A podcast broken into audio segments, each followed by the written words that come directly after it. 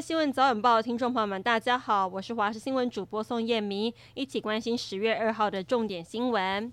杭州亚运棒球项目赛事昨天开赛，中华队首战对上泰国队，由队长吴申峰挂帅先发。中华队虽然在首局先掉分，以零比一落后，但是林立在第三局轰出逆转三分全垒打，打线士气爆发。打完六局十二比一，因为分差过大，比赛按照规则七局上提前结束，中华队十二比一大胜泰国队。而杭州亚运，台湾代表队今天将继续分头出击。台湾的举重女神郭婞淳将在女子五十九公斤级登场，力拼连两届摘金。而台湾棒球代表队将跟韩国队交手，将是分组赛的最关键战役。很多人找美食都不会错过台北市的士林公有市场地下美食街，有生炒花枝羹、蚵仔煎、铁板烧、大饼包小饼。不过今天开始暂停营业了，因为美食街启用到现在已经十二年，市府砸了一点二亿元重新整修空调跟共识区，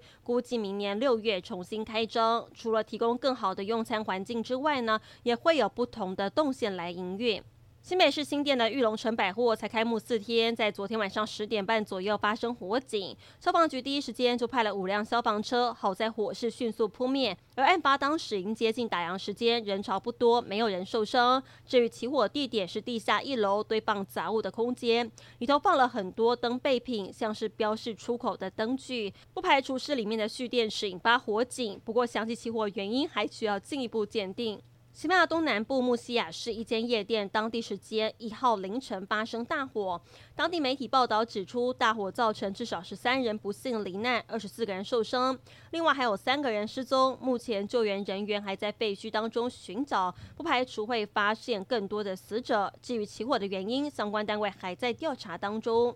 由于美国国会通过的临时拨款法案没有纳入援助乌克兰经费，对此美国总统拜登表示，美国不会放弃乌克兰。拜登指出，他向美国的盟友、美国人民跟乌克兰人民保证，他们可以依靠美国的支持，美国不会一走了之。还呼吁众院的议长麦卡锡避免在临时协议届满时又重演政府停摆的戏码。苗国国会抢在美东时间十月一号之前通过了临时拨款法案，总统拜登也在凌晨前签署，让联邦政府可以运作到十一月十七号。日本跨党派的议员联盟日华议员恳谈会成员将组团前往台湾参加国庆，在明年一月份台湾总统大选之前跟朝野各党交流。日华肯的立场是不支持特定的政党，将透过这次的访台跟朝野建立信任关系，为了跟新政府持续合作做好准备。